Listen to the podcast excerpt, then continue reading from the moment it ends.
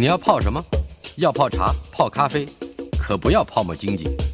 要泡泡糖、泡泡澡，可不要梦想成泡影；要泡菜、泡饭、泡妞、泡书本，就不要政治人物跟咱们穷泡蘑菇。不管泡什么，张大春和你一起泡新闻。台北 FM 九八点一 News 九八九八新闻台，今年即将迎来金马六十，回顾一甲子的华语电影发展。八零年代初，由美术转任导演的王童，占有极为重要的地位。王童导演超过五十年的电影生涯，完成了十五部剧情长片，与侯孝贤、杨德昌、万人等等台湾新电影的健将，为八零年代的台湾电影带来了崭新的风貌。这里，国家电影及视听文化中心在四月八号到五月十四号，再强调一次，四月八号到五月十四号。举办这个题目叫做“在历史的荒地造景”，副题是王童导演回顾展，要展演九部作品来回溯王童导演的创作原点，其中包括台湾近代史三部曲，还有难得一见的《看海的日子》台语版，也要特别放映王童导演在担任美术指导时候的电影《天下第一》。今天娱乐轰趴单元。访问的是我们的老朋友，国家电影及视听文化中心的董事长蓝祖蔚。蓝祖蔚不光是一位媒体人，呃，而且就展演这样的这个文化活动而言，呃，在跟电影有关的事物上，他也在台湾是首屈一指。今天就请他来谈谈在历史的荒地造景。大川好，大家各位朋友大家好。这个回顾展别具意义，呃，而且。对于我们来这种看新电影长大的人来说，好像他好像他总有有一个好像对了，终于又找到了一位嗯宝级的人物，国宝级的人物。是王彤导演的特殊性有趣，嗯哼，你把它定义成八零年代台湾新电影，但是他是他新电影浪潮中年纪最大的创作者，是只有他一个人，今年八十一岁了。嗯，啊，其实同样阶级的还有陈坤厚，是他们也都是在八零年代初。开始改变台湾电影制作风貌的创作者，嗯，那其实这个展基本上是应该去年就要办的，嗯，去年疫情比较严重，是，所以而且去年比较特别，是我们本来就配合四月十四号。他的生日帮他办八十大寿的迎战，嗯，但是后来王总导演告诉我说，日，哎呀，那时候日历日期随便写的，四月十四号是农历啊，算起来应该是五月了。但是不管怎么样，那我们就这个四月十四号这个时间点来帮他办这个活动。那四月八号那一天呢，是首演看海的日子。我把陆小芬找到了，把苏明明找到了，把制片人梅长坤也找到了，再把王彤导演其他的合作伙伴，稻草人的张伯洲、香蕉天堂底下的张氏，还有最早最早，假如我是真的女主角胡冠珍，把他从日本给调回来，请他恭逢其盛台帮王导演祝寿。也就是说，王彤导演的几位合作的伙伴，或我把它戏称为王童。手下的女神们，包括《无言山丘》底下的杨贵妹，也都一起请了过来。是，我相信前两天四月八号这一场生日宴，王导演是挺开心的。嗯，因为昔日的工作伙伴一起见证他在八零年代走过的那些创作岁月底下的这些目前幕后的工作人员，其实都很真心诚意的来替这位台湾国宝呢恭贺他的生日快乐。嗯哼，一九四二年出生于安徽的王彤导演。到八零年代初，由美术转任导演，那，大概也就确认了或者确立了他日后在台湾电影的历史上的地位。是，但是这个中间，一九四二到一九八零之间，我相信有非常多需要我们去补充认知，以便认识一代影人这老前辈的的的身家背景。王童导演的特殊性，他应该是国立艺专最早期的美术科的学生，而且最特别的是，他是台湾的已经消失的片场制度底下培养出来的创作者。嗯，他一开始是美术出身的，美工出身的，是，所以呢，在中影制片厂进入中影的时候，去做画天片、画布景，然后做道具陈设。其实是一个苦工型的、苦干型的一个成长的养成背景。嗯，那他的特殊性呢？对我来讲，这个人其实是很容易、很厉害，也很会跟别人磨蹭。磨蹭在一起，就是呢，他其实很年轻的时候就会泡明星咖啡店。嗯，然后呢，到时候那时候就已经见证到很多名人跟随在他们后面，甚至说在黄春明第一次写完《看海日子》，在明星咖啡屋写完这本小说的时候，嗯，他就是最早的阅读者之一，对，嗯、所以还没有发表，还没有发表之前就率先阅读到了。嗯嗯，所以提起他年轻时候跟这些前辈文人在一起厮混的岁月底下，我觉得他最厉害的地方是慢慢的、静静的在旁边汲取他应该有的养分。嗯、你看他在片场里面跟随着李汉祥、胡金铨、李行这些白景瑞这些大导演，就跟在他们身旁，嗯、看着他们拍戏，看着他们如何去。调度这些场景，如何去要求那些细致的美术？大家觉得都啊，他天下第一，跟着胡金铨去进故宫，学会了很多的细节上的讲究。但是别忘了，更早期的李翰祥，嗯，李翰祥那个场面调度才是真正的一个本事。是更早更早的一些所谓美术场景，梁山伯祝英台今年六十年了，梁山伯祝英台所有的景片是李翰祥在片场里面搭出来，然后拉着胡金铨一起去。指导来拍摄的，然后呢，李行导演在中影片场搭起来的秋决那个布景是，也是完完全全就是前辈老师周志良非常精心细作。那个里面的牢房底下的木头是如何要做旧，如何烤黑把它熏漆，然后变成一个很有历史质感、阴暗质感的一个牢房的一种感觉。他其实，在所有的工作环境底下，做中学，学中做，是特别也学会了。秋决最厉害的本事是春夏秋冬四季，在片场里面有一棵树，是树里面要配合这个季节，枝叶上有些不同的设计跟规划，所以呢，它必须春天树就是长开枝开芽了，是不是？那长芽冒芽出来的时候。这怎么做？其他树叶做假做老很容易。那时候所有的工作人员得到阳明山上去，嗯、去摘那些刚刚开的芽，然后一个一个把它一页一页把它给种上，自种上去。所以当后来你再看他在无盐山丘底下，为了要拍摄那个呃菜油麻菜油菜田的时候，他也是得先花一个月的时间去把这个油菜花全部给种起来。嗯哼，是。他有类似在那样的一个片场制度底下，学会如何呃。造假或者是以假乱真这样子一个美术造景的神器，但是也同样知道实景对一出戏的一个重要性。嗯，譬如说他在拍《稻草人》这出戏是好，就是养一个青葱的稻田底下有有稻草人，稻草人出现是要赶麻雀。嗯哼，但是呢，台湾麻雀怎么样来表现要稻草人之间的矛盾？那宜兰电影是在宜兰拍的，宜兰的时候麻雀很少。那他比还买了两大布袋的麻雀，我都不晓得哪里有卖麻雀的，但是制片就有本事可以买到这个麻雀。然后呢，在拍片的时候就啊放出来，只要一放开，对电影拍出来的画面确实有麻雀为患的感觉。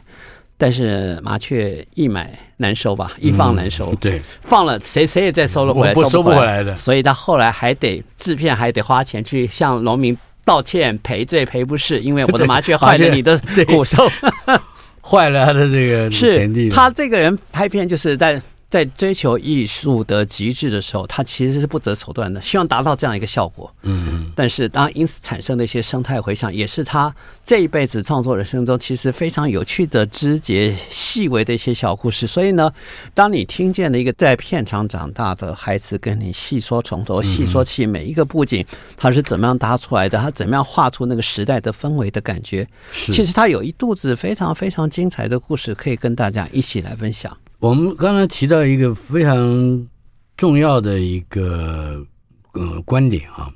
那就是学习美术这件事情，是。不是只有王童？在他之前的胡金铨是。这个李汉祥，嗯，都有这个把平面的绘画把它应用到景片之上，对，立体化。是，而且通常是在这种绘画写实的要求之下。那个造假就成为逼真的条件。是，嗯，你可以谈一谈他在国立艺专美术科吧，应该是是进入中影这一段，你还有多少关于他生活里的了解？他其实我刚才特别讲，他很容易磨蹭吧，而且他有个特殊背景，他父亲是将军，国民党的将军王仲廉将军。是，但一九四九年败战了，回到台湾，其实就是蛮落寞的。当你看《红柿子》。嗯，这部电影里面有一群老将军、老老军人，没事就会聚集在一起讨论反攻大业，要到哪里开始进行反攻，从哪里登陆，煞有介事，好像真的是一副要反攻大陆的模样。其实他是在那个氛围环境底下长大的，所以呢，在从小是因为他的奶奶喜欢看电影，所以不时带着他会到各地去去看。他是从这个环境底下开始学会看电影，看到很多日本片，看到很多那时候的香港电影，学会的就是在电影的技法中得到自己快乐满足的养成。后来去自己爱画画。嗯哼，你知道王彤这个名字怎么来的？哎啊，是奶奶帮他取的。他说你喜欢画画，元朝的几个画家都是两个字的，王蒙啊、王王成，这这些都是都是都是两个字。那，那你喜欢画画，我就帮你取一个王彤，取这个名字。嗯、对，他本名叫王中王中和。那取王彤就是永远有个童心。嗯、但取这个名字的时候，其实他才七岁。是啊，就是因为喜欢画画了，那时候奶奶就帮他取了这样的一个艺名，哦、这样的一个笔名，甚至他一辈子就可以用这。而且比较特别的是，当他进入中影的时候，中影有一个条款叫外界条款。嗯哼，就是我许可你借给别人拍戏，但是你有得到酬劳要有一半比例要分配，哦，还要回馈给公司啊。但是呢，用王中和去，当然就就躲不掉，赖不掉。你用王彤去，大概就是可以唬骗很多人，就是自就是所以可以赚鸵鸟式的，对，赚赚很多外快的那个方式啊。当初其实中影靠这种方式也培养很多人，也赚了很多这样子一个。不劳而获的一些财 财富了啊，带过来讲。但是对王彤而言，他其实在这段时间底下，他就是因为在国立艺专自己喜欢看电影、喜欢画画，然后跟这些前辈做很多事情，而且最重要是因为他有党国的背景，嗯哼，这一点很重要。重要原因是因为帮助他可以顺利进入国民党执政的所谓的中央电影公司，可以在片场里面从美工开始做起，是啊，而且呢，最重要是当初他的同学们很多是。国立艺专美术科出来以后，就到学校当美术老师。嗯哼，钱是可以的，饭碗是铁铁饭碗是固定的，但是只有进到中影片场，进入美工时候，他赚的钱会比在学校拿的那个。当老师的钱要多很多，嗯，所以他其实很享受这种在片场制度底下从事美术工作，然后可以增长自己见闻的一个工作环境。然后这个环境底下，一开始当然像一般苦工一样，就开始画片片，然后画景片，从最基层的实物干起。这一点也很重要的原因，是因为他有这个养成教育之后，其实在一九九零年代，当中影开始进入要民营化之前，他其实是中影制片厂最后的一任厂长。哦啊，他其实有这个是最后一任，对对对，在就在卖出之前，其实他有从美工出身开始，慢慢变成组长，再从组长变成厂长。那其实，在这个中影的体系底下，他有他的一路的养成教育跟非常娴熟的片场养成制度。所以呢，拍片事务的大大小小的细节，甚至在中影文化城去搭建文化城的所有建筑城墙，他都是参与者。是，他非常清楚知道。这些场景对于拍片实物到底有多重要？拍电影强调实景，但实景其实是让摄影机无法进入的，或者是摄影机必须遮遮掩掩、躲躲藏藏的，不是这么自由方便的。但是搭景的人，一方面要创造类似实景的感觉，但是另外一方面还要知道留下空间，让摄影机可以自由进出，拍到你需要拍的版面。这个实物是对他。在片场里面养成敬畏摆设或者是敬畏移动底下非常重要的一个养成教育。嗯，我相信他在这段时间底下，所有大大小小之之为细节，他其实都摸透了、摸熟了，知道自己该怎么应应。所以呢，等到在一九八零年啊哈，有一天永生公司的老板江日升，江日升找他进去，旁边还有一个记者叫于月莹，中国时报的老影剧记者，两个人就围他说。我们 要拍一部伤感文学改编的电影，叫做《假如我是真的》啊啊，我们就找你当导演了，就直接这样告诉他。他当然一开始吓到了，没想到什么，其实我觉得机会已经成熟了，就是天上掉下来。对，他就是，那就。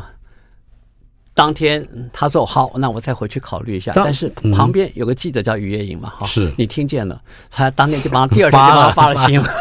造成既成事实。他其实是爆拍的导演，对对，但是也就是这样子，他开始自己的导演人生。嗯，这段片场养成教育，为什么人家相信他？是因为他其实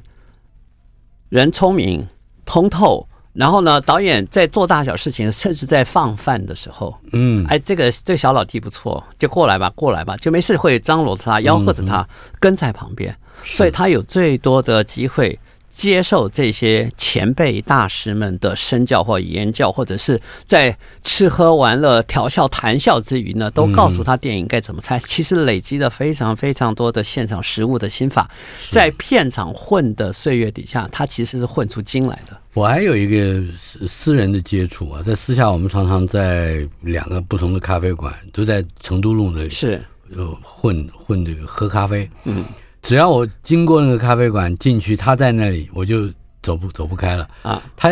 不管怎么样，你重要不重要？尤其我们那个小朋友，好小朋友，他都想要找一个人来跟他聊聊故事。是，而且后来我接触到了胡金铨导演以后，我才发现。他跟胡金铨导演一定学了很多讲故事的方法，是他们两个人说故事的这个脉络，呃，可以可以说是这一个师门里出来。是精彩的地方在于，我每次听他讲故事，他那天，譬如说我在这本《王彤七日谈》里面提到一件事情，就是他曾经跟这些大导演合作过，很多名人都合作过。那一天，白景瑞导演正好做心脏手术。嗯要做心脏手术目目的是他要再结一次婚，他娶一个新娘。但是在做心脏手术的时候，目的是要到中国大陆去迎娶他的新娘。嗯，但是因为动了手术，所以呢，他的儿子、他的前妻会到医院来探视他。啊，那去探视他，然后王彤也在，但其实是一个很尴尬的场景。我做好心脏手术，其实是要迎娶新娘，是另外一个家庭的成立。他们目睹了一个人间的喜剧。好。看完喜剧，他说：“我等当我离开病房，祝福白导演身体健康之后，走出来，刚好经过，应该是国泰医院，然后就经过就是那时候的客中座，在大安路那边有一个非常知名的喝茶的东风东风街咖的那那个交口，然后呢，就看到了远远看见了侯孝贤导演坐在里面，正在跟其他人谈他的新片的剧本，嗯。”然后呢，好，就看见另外从白导演再到了侯导演，然后呢，坐到自己停车的位置上。他说：“我打开收音机一听，糟糕，电影机广播传来了一个讯息：三毛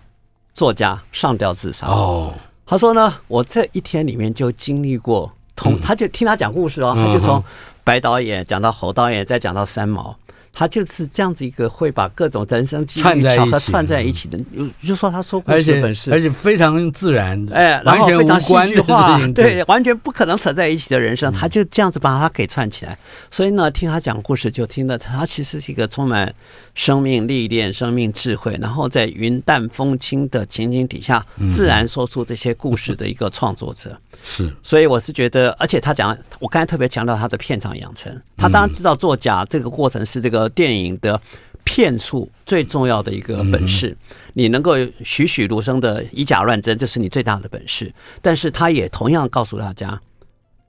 他是最早到九份去拍戏的，《看海的日子》。重新去看陆小芬要回娘家的时候所经过的九份的山，其实那个旧场景，就在北京城市，现在大家非常熟悉的，嗯，那是在五六年以后，小上海的那个场景，将近十年之后的，嗯，才重新又搭了景。大家所熟悉的是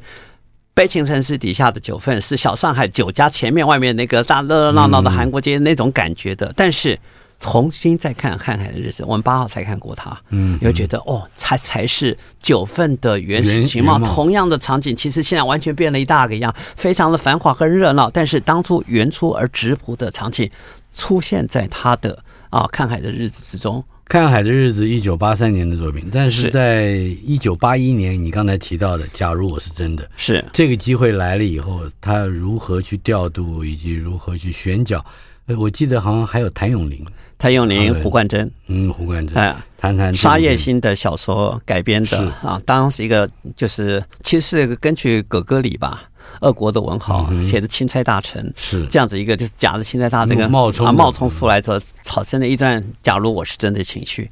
这边只有一个特殊点给大家参考了。谁可以第一次当导演拍着影片就拿下 当年的最佳影片奖？最佳影片，他就是这么一个传奇的人物。其实这个故事没有太多的新奇，就是一个本身的剧情结构或者戏剧转折，其实是非常动人的。而且最特别的是，大家不知道他的，我特别提到他父亲是国民党的系统。高干系统，然后呢，他也因为在中影合作，中影上班，所以呢，中影在七零年代拍摄的大量以中国大陆作为背景的所谓政策电影、爱国电影的时候，他有机会可以进入国家安全局去阅读到当时所有大家可以看见的中国大陆文革史前后的那些景片的照片，然后一些嗯新闻内容资料，它有很多很多的，经过通过安全查核，可以拥有最新的一些影像的知识，然后把这段转换成为他的创作的素材。所以呢，大家非常熟悉的黄天厚土，它就是重要的美术设计。他们就是尽量大量看阅读这些所谓的匪情资料，然后忠实的可以把它搬上荧幕上来做呈现。所以它有这些。特殊管道可以取得重新再拍摄大陆背景的一些议题电影的时候，在美术、在服装、在时代的力量上面，它其实比一般人省力便捷。这也是江日升当初会看上他来拍摄这部电影的题材。一是你拍这个大陆文伤痕文学改编电影，你会通得过安全检查。嗯，新闻局那时候查很管得这么严的时候，谁能够拍摄这个题材？当然是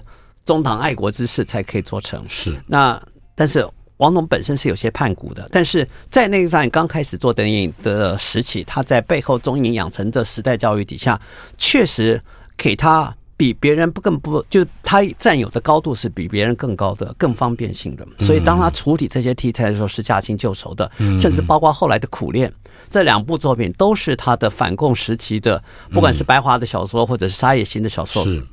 都是那时候。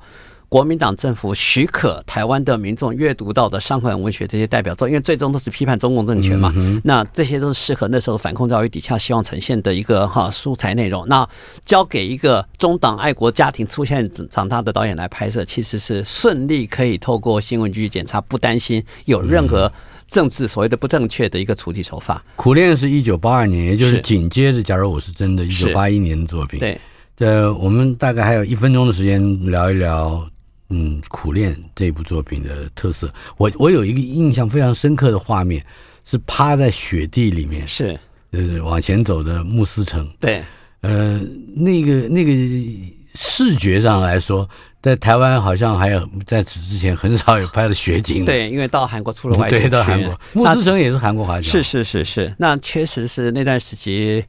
非常经典的一些画面的经营了，因为他其实从头到尾一直用同样一首歌曲《长亭外，古道边，芳草碧连天》，一直唱唱个不停。李叔同的这首送别成为电影的一个基调，但是在取景上面，不管是人字烟行的飞行画面，或者雪地的场景，他因为到了韩国去做外景，所以呢，其实发挥他的美术跟取景的一个特殊的天分，使得这些影片的视觉效果非常的震撼。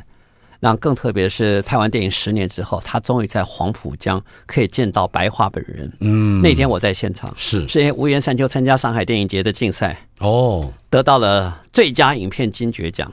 是台湾电影。嗯，后来还有一些小小的纷争，纷争的原因很简单，上海国际影展。得奖的是台湾电影，嗯、那台湾变成国际，你 懂我意思吗？嗯、在大陆有些小小的不以为然的杂音，嗯，但其实在我们来讲是理所当然的事情。但是，一部台湾电影竟然成为国际影展的“国际”这两个字的敏感度，是。形成了后来的主办单位有些小小的啊，必须要检讨、要报告、嗯、要去小小的纷争，嗯、这也是他创作人生中有趣的插曲。台北 FM 九八点一 News 九八九八新闻台娱乐轰趴单元访问的是国家电影及视听文化中心的董事长蓝祖蔚先生。祖蔚，今天我们为我们带来的话题是在历史的荒地造景，也就是导演王童先生王导演的回顾展。呃，王导演以及特别的身世背景，以及他的天赋和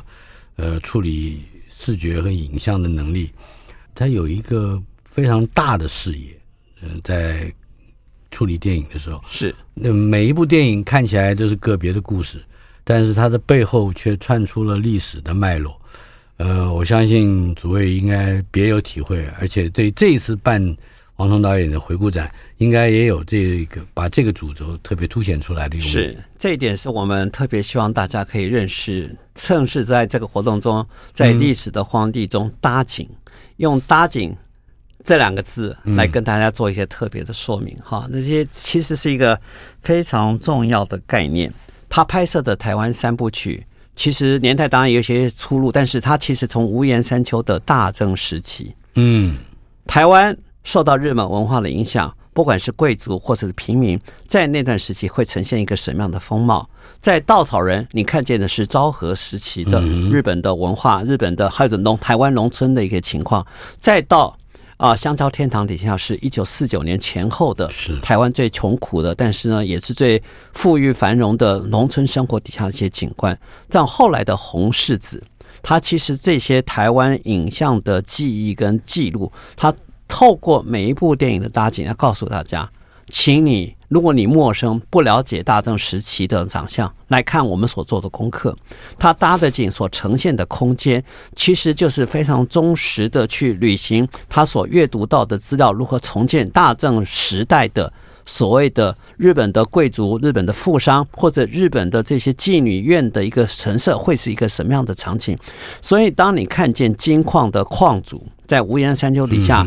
嗯然后放着柴可夫斯基的悲怆乐音的时候，他是怎么样过着自己的享受？有很多西式的庭院的设计。再回到啊、呃，文英所饰演的这个老鸨，然后怎么样经营那个妓女户的那个场景？这个场景又跟后来我们在最早在看海日志底下黄春明所描述的，不管是渔村旁边的妓女户，或者是宝斗里的妓女户的曾经的描写，它其实是。很努力的告诉大家，我是从美术出身的。那我每介绍一个时代的时候，我做足了功课，重建了那个时代的风貌。所以呢，不管你去看《红柿子》这部电影，或者是看《香蕉天堂》，嗯，大概在他自己走过那个年代，在那个年代的穷。台湾苦穷的时代记忆跟文物到底该长成什么模样？他做了非常详实的考据跟文物的重建。当你去看红柿子的时候，早期的枯岭街旧书摊长成什么模样？参考他的片子，其实拍的比啊杨德昌的孤岭街在旧书摊的琢磨上面更细致，更细致啊，更多的包括他的杂志文物所呈现，他就是更清楚的掌握到他自己成长那个年代的这个时代。文物考据的一个本事，所以呢，每看他一部电影，都应该特别停下来看看这些家具，看看这些摆设。它其实没有任何的华丽的炫耀或者展示，其实就是让你回到那个时代，好像你人在现场时候的一个重建。但是所有的东西，它都经过仔细的考据下来，但是不突兀，不抢戏，不炫耀，不让你好像特别看到哦，这是一个非常新鲜明的一个文物，但是它就是成为。那个年代的人真实生活可以重建的，所以当你去看《稻草人》里面的小茅屋、小草房里面所有的锅碗瓢盆，或者是啊大瓮的那些啊大户人家怎么吃饭的所有的场景，包括木头板凳的那些力量，我都觉得是一个非常精彩的时代见证。啊它其实就透过这样子一个摆设，这样一个文物陈设，提供了后代的人一个很努力的研究范本。记得《无言山丘》拍完之后，因为片子很长，然后呢，很多很多的特别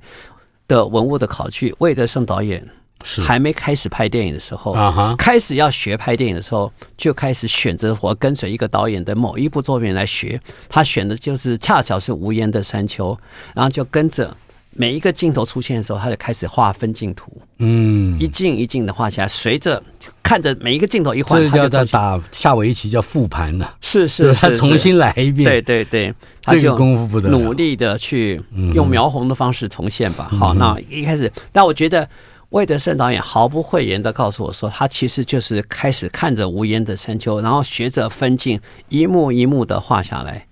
从一九九三年开始到今天，回头再看。今天的王彤其实是魏德圣导演台湾三部曲《内风到海》三部动画的现在的总策划，其实是总顾问呐，应该是总顾问。所有的剧情或者是动画该怎么画、该怎么呈现，都是魏德圣导演非常倚重的创作者。所以呢，他是这部应该是今年底或者明年初会完成的三部曲的动画版本。嗯哼，那那王彤导演就是告诉魏德圣剧情应该怎么呈现，文物应该怎么呈现，甚至呢，在我相信他在动画画风上面会给大家一个蛮新的经验，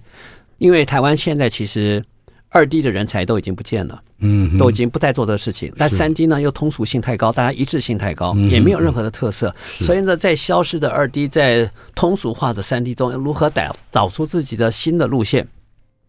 其实我相信王彤导演跟魏德圣正在努力，希望给大家一个全新的感觉。嗯、但是我这次听他们讲的，我也还没看见，我也很期待 他们，因为至少呃，王彤导演后来拍过一个《红孩儿》，一个动画戏是跟他的兄长那个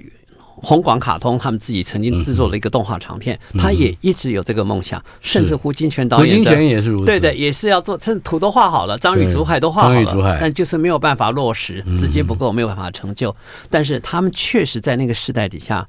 都有一支笔，很可以详实的透过画的方式呈现他们自己想象的梦幻世界，所以。他们的，我觉得美术对他的养成是一个非常重要的素材，而且他透过每一次电影的画风或者美术风格的重建，都希望大家请来参考。你不熟悉的大正时期，不熟悉的昭和时期，或者是一九四九年前后十年的台湾到底是什么样子？嗯嗯，他其实正是，你还记得你还记得刘自然事件吗？是对五二四事件，然后就是美军。杀害台湾人可以不不负责任就回回美国去，然后引起大学生的抗议。是。前一阵子我去采访陆广浩。哦，陆广浩是非常重要的一个配音员，也是以前的小生啊。是是是，一开始一开始是电视电影的演戏，好像秦祥林的配音就是他，秦汉、秦汉、柯俊雄。哦，秦祥林也都是，但是柯俊雄是讲台湾国语，不是他代配《英烈千秋》，不会这样子 让很多人觉得热血沸腾或八八百壮士这些啊，他都是他们的代言人。他那天陆广浩就跟我讲，陆广浩就跟我讲。我就是参与刘自然事件去砸美国大使馆的人，然后呢还回到了呃在中山堂去看看大家在做什么事情，去烧国旗啊，砸。结果他念建中的，就就被报到学校去了，是要把他给开除掉。嗯所以他讲到这些往事，那我觉得台湾其实刘自然事件唯一拍成电影的就是红柿子，红柿子，红柿子里面就描述他的兄长哈，就如何爬墙出去去抗争，去去做这个事情。那我倒觉得他其实在他的成长年代底下。非常精彩的这个听不懂台语的台湾导演，他确实可以在很详实的在台湾三部剧底下，你看见不管是看海的日子，然后呢，或者是后来的呃稻草人，或者是无言的山丘这些片子，其实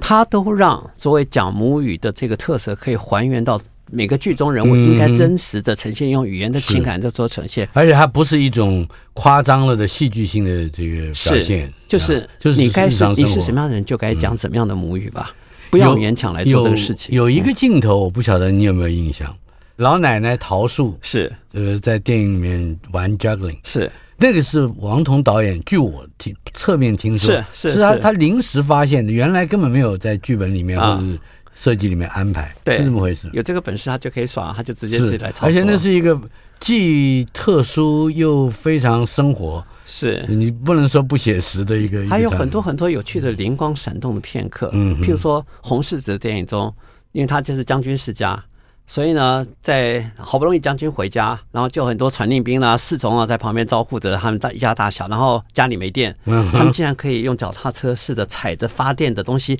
让将军家里面持续能够供电。坦白讲，我没有看见脚踏车发电的过去有任何这样一个文物，但是他作为一个将军世家的小孩。他们有十二个小孩，男孩子八个里面他排六，他排第六。嗯，所以他其实，在那个大家族里面长大，他可以真正的，因此他对很多这些阿兵哥的心情他是很了解的，所以才有后来香蕉天堂的这些所谓的国军士兵那个对思乡情怀，或者是遭到白色恐怖之后自己的身心异常的一些状态底下，他对老兵的情怀有非常深浓的关切跟理解。然后呢，也因为自己有这个成长背景，所以他所描述的这些细节，你会看呆的，就像我。刚才讲的脚踏车发电，一般人也不可能做得到这个事情。但是只有将军家族的人应该享有这个特权，他们有这个本事，可以在类似啊中华民国新军的一个特别的设备待遇底下，可以做到这样子一个哎，你就觉得只有在那个家族底下可以出现的人物。那至于那些老将军们，呃，老骥伏枥，志在千里，还依旧谈着反攻复国大业的，一般剧本写不出这样的一个剧本内容。他是亲眼目睹、亲眼目击，他可以把他成长岁月底下所看见的这些生命故事转换成他的剧本，所以转换成他的影像。但是很少人谈到他的这些特殊艺术性，是因为他完全不去炫技的呈现。嗯，但是你知道，重新回头看《稻草人》的前五分钟，那才是一个最厉害的一个导演场面调度，他用音乐来说故事。我们稍后片刻回到音乐。台北 FM 九八点一 News 九八九八新闻台娱乐轰趴，访问的是国家电影及视听文化中心的董事长蓝祖蔚先生。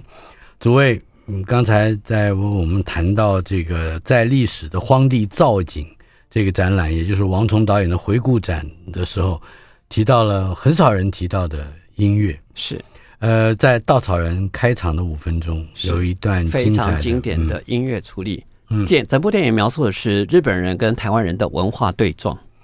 那电影时空设定在一九四四五年前后，也就是日本战败前的最后一两年的时光岁月。嗯，也因为日本即将战败了，所以呢物质匮乏，那也很多的征召的台湾兵那个壮丁呢去南洋打仗。电影的一开场就是呢这些已经阵亡在南洋的战时代的尸骨，在这骨灰由日军演奏着海军军歌，要把这些骨灰。送还给台湾的农村农村的家庭，感谢他们，就是褒扬，就是类似啊、呃，我们到忠烈祠去感谢他们做的这些事情。嗯、那电影中出现就是穿着军容盛装盛装的乐军乐队演奏着日本的海军军歌，非常的悲壮雄武的感觉。然后呢，进来以后。吴炳南所饰演的这个日本巡查组呢，就开始代表宣读天皇的诏书来讲这个事情，嗯、告诉大家说感谢这些啊死难的台湾同胞们。然后呢，一旁去受礼，就是接受骨灰坛的是台湾穿着校服的普通的农民，嗯、一方面是穿着军服的这些日本军人，用日文念的这些日本的褒扬令，然后这些人其实一句话都听不懂，不知道他们在讲什么东西。嗯、然后再把骨灰交给你的时候，要行礼。日本行的是军礼，嗯嗯，那台湾人就是鞠躬礼。然后呢，在两边仪式交接完成之后，骨灰都交到台湾农民手上，就要各自回返的时候，日本就开始又演奏他的日本军歌。台湾人怎么回应？台湾人继续唢呐，开始有我们的送葬队伍式的音乐。你会发现在其实两个一句话都没有讲，没有任何的一个情情感上的对白。是，但是光从两个完全不搭调的音乐开始哦，一开始是日本海军军歌。军容威武啊，军壮威武的一种感觉在，但是丧葬音乐唢呐所带动的悲伤的情绪，同时跟日本军歌对撞的时候，你就知道其实是两个不同文化为了一场莫名其妙的战争交锋了。对，这是一个最犀利的一个文化对撞的情形。从他们身上穿的衣服，穿上农民所穿的那么穷破的制服，那种呃那个丧服的那种披麻戴孝的丧服，那种感觉是一个完全不搭调、不协调的。文化碰撞的矛盾性，那两边的其实也就是日本人一这样尽量在压榨台湾农民的各种物资，因为要做炸弹的，所以呢，你家里的有铜有铁的，全部要做要捐赠给国家去，所以才会在天上掉下一颗大炸弹。炸弹的时候是一个纯铁做的炸弹的时候，可以去兑换多少的奖品啊？类似这种，其实王彤导演说故事是他一开始。对台日文化的矛盾对撞性，就透过两个音乐的完全不搭调的音乐对撞，一句话都不用交代，但是你只要听见，你大概就清楚知道，这个会说故事的导演其实就用音乐的方式对撞了两个不同的我们民族对待这样子一个事情的一个很荒谬的态度，但是荒谬就形成这部电影最动人的一种描写，所以我觉得，甚至。因为在逃难，因为在战争的末期，所以呢物质匮乏，连地主都得避难到乡下来，因为美军在不停丢炸弹。嗯、然后呢，避难到乡下来，看到地主来了，穷苦的农家想尽办法买到一条鱼献给地主吃。他们说。地主只会吃上面，不会吃下面。不会吃下面。所有十几个小孩在旁边等着，就等着吃下面鱼肉。对，到最后还是被翻掉，被吃光了。所以小孩子痛哭。但是最大的荒谬性就在于，捡到一个天上掉下来炸弹的时候，日本军吓都吓死了，不敢要收，不敢收这个废铁。最后丢到海里面去，原来一颗哑巴蛋却把海里的鱼全部炸死了。所以呢，一条鱼曾经让这些小孩子痛哭流涕，嗯、但最后一颗炸弹换来了一整整杆子的鱼回来的时候，每个小朋友你可以尽量吃，高兴高兴的吃，每天就是大家都有一条鱼吃，这是一个嗯哼，又是一个多大的反讽？对，而且你看着又又哭又想哭，对，而且他不用指着鼻子，又不指着鼻子骂你，都不用啊，就是一种。嗯，很简单的对比，很浑然非常典型的王童啊。是，他就用这种方式讲啊，干嘛要声嘶力竭的，或者是哈指着你鼻子骂你，这都不用。他其实电影就是非常委婉的，我我婉婉委婉的叙述过来的一个场景的一个说故事的高手。嗯，当然他的美术功力呢，其实在其他，特别是古装电影中也有非常精彩的呈现。你没有提到那个策马入林，策马入林。嗯，您看看见的这些那些沦落成土匪的这些那些强盗们，身上其实是盔甲，盔甲是木头竹子竹片的木头制作成的。光是那个造型，其实感动了一个人，叫徐克。啊哈！徐克的《倩女幽魂》里面特别运用燕赤霞的，就是请他去画类似，只要画一样东西，但是王童没有接，没有答应啊，反正就画再画一样也没什么意思。嗯，但是取材就是完全看到哇，原来那个盔甲是可以这样子规划。的确，《策马入林》是陈宇航小说改编原著，呃，而这个能能够把那样一个看起来没什么故事的情节。嗯，那那样的那动人，其实美术占了非常大的这个这个条件。是因为我那时候是在那我刚开始跑电影，啊、然后开始当记者，那我到中影片场参观的第一场搭景就是策马入林，是，然后看见他是如何在一个中影大棚底下的搭了一个大水池，旁边就有很多的佛像，嗯，啊，根据云冈石佛的那些雕刻，然后做成这样一个场景做，大概清楚看见从。外面的，譬如说女主角张银珍所饰演的弹珠，做被俘虏成为这种人质，从这个睡在那个他在这个草草坡上面，从窗外有天光照了进来，早上起来他必须开始自己新的俘虏人生的时候，光是那个光影的感觉，其实就是一个非常经典的。这是棚内摄影的极致，嗯，那你可以清楚看见，在那个小小其实只有一百平左右的空间底下，因为它的造景的顺序的搭排，就它另外有树遮挡，树外外面还有一个天片，嗯，那你远远看去，好像就是一百平的空间，好像有一千平的空间那么大的一个层次的感觉，那你就了解这些人是如何利用透视法或者利用错觉的视觉的一个讯息上的规划，嗯哼。让那个狭窄的空间底下达到这么动人的视觉穿透的能量，所以呢，其实这个用美术出身，他是很懂得怎么样骗术来做成一个美术造景应该呈现的一个力量效果。嗯，所以对我来讲，当然这个电影中最特别的就是斯德哥尔摩症候群。嗯，做一个人质会爱上绑架的，绑架对，然后他反而爱上了对方，在这个呈现，然后又面临到当我爸爸派人来要接我回去的时候。走，或者是不走，嗯，走或不走的感觉底下，其实又有一些场景。我佩服王彤导演的地方在于是，当看这场戏的时候，我们看见坐在客栈里面的张银珍弹珠，然后看见窗外其实是有一个骑士侠客是要来救他的。嗯哼，那那个场景是远远看到，我就好像看见了雷恩的女儿。底下那个女主角萨拉米尔斯看见一个爱尔兰的军官，即英国军官，他们他们是爱尔兰被被殖民的、被蹂躏的。她不应该爱上这个男人，他是已婚的啊，有夫之妇。但是呢，她不应该有这段感情，但是她又爱上这个人。那让远从远远的山头看见对方在期待心情，跟弹珠隔着门板看见那个骑士。那我提到这个连接的时候，异曲同工。对，然后王彤导演就跟我说：“对对对，他是有这样的一个连接哈，完全。”他说：“我也许是参考这些素材，但是我觉得我重新把它给内化之后，达到了我在看这场戏的时候，大家会清楚看见弹珠这个角色能够回到爸爸身旁，是他已经想了很久的事情。但是这段做人质的时间底下，我又爱上了这个强盗。嗯哼，我应该我想跟他走，其实他已经占有了我，类似这种感觉，他有很多矛盾的情怀。”那最后他选择了走，但选择走就造成了马路风要去追他，对，那造成另外一个悲剧的故事出来。但是不管怎么样，所有的场景底下，他去创造了很多视觉上的奇观，让你清楚知道他这一个美术出身是如何经营一个画面。这些画面也许在经典电影中也可以找到相似的手痕，但是经过他的重新调调度跟处理之后，我倒觉得是重新可以内化出来非常精彩的影像的碰撞的能量。那不管是每一个镜头，或者是简单的声音运用，其实王彤很少用音乐的，嗯，很少让你在。但是我特别会强调稻草人厌，就是他，因为他很少用音乐，偶尔出现的时候就不得了了。对，那段就觉得，嗯，看呆了，看呆了。呃，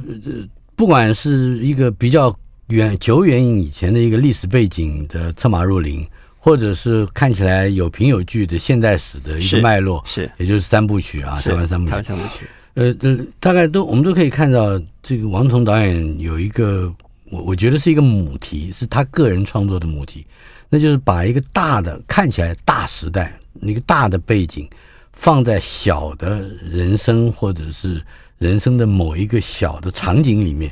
去加以发酵，并且产生对比的，尤其是这种荒谬的对比，是是是那种对比的力量。呃，这是在历史的荒地造景，嗯，王彤导演回顾这样一个，我觉得是非常重要的母题。是，那他的创作的厉害度也在这里吧？这个我刚才特别提到，无言的山丘底下又种油麻菜嘛，哈，油油菜花，但是。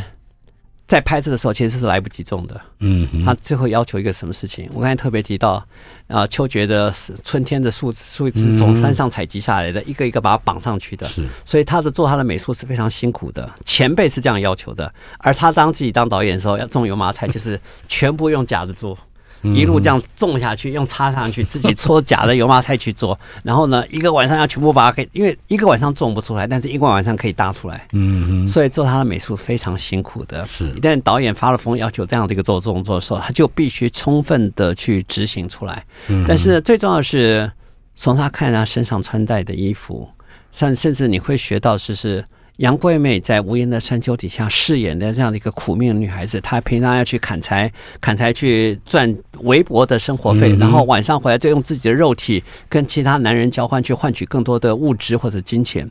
那她扛起木材做起那个辛苦的功夫的时候，嗯哼，木材要多沉重，她才承载得起。她要求的演员要做到这么详实的地步，甚至呢，当你去看。看海的日子的时候，最特别的是服装上面太精彩了。当陆小芬是妓女的时候，衣着是鲜红的，是露的，是让你很清楚看见她的哦那个婀娜的五官身材，让你可以看见你有欲望可以撩动你的。但是，一旦她开始要返家去面对自己家人的时候，是其实是完全不透风的，完全绑得实实密密实实的，甚至非常小的，就是。光是从衣服的颜色上面，他会选择白衣服，是在妓女或是艳红的粉粉红或者是大红，但是回家的时候是换上一个全身全白的衣服，只是在腰带底下换了一个非常大的红腰带。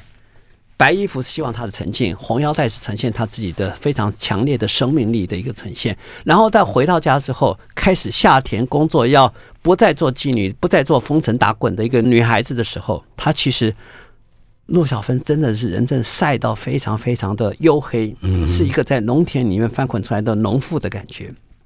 甚至衣着上面是就是非常规规矩矩，让让你看不到，连胸口都绑得密密实实的，不透风的。那那种光是在。服装上面都可以让人清楚知道，她当妓女的时候是个怎么样的风情。当她做一个平常的所谓的良家妇女，做在田地里面耕种的妇人的时候，她又是一个怎么样的装扮？光是看她的外形的造型上、衣服上的选材，都可以让人就是就是凭她说，我就是在士林夜市买的衣服，但士林夜市买的衣服底下，我选择的各种形式，就让这个角色的性格或者他心境上的转变得到很强烈的放射。是。在历史的荒地造景，王彤导演回顾展，影展时间四月八号星期六到五月十四号星期天，购票网站不要忘记 OpenTix。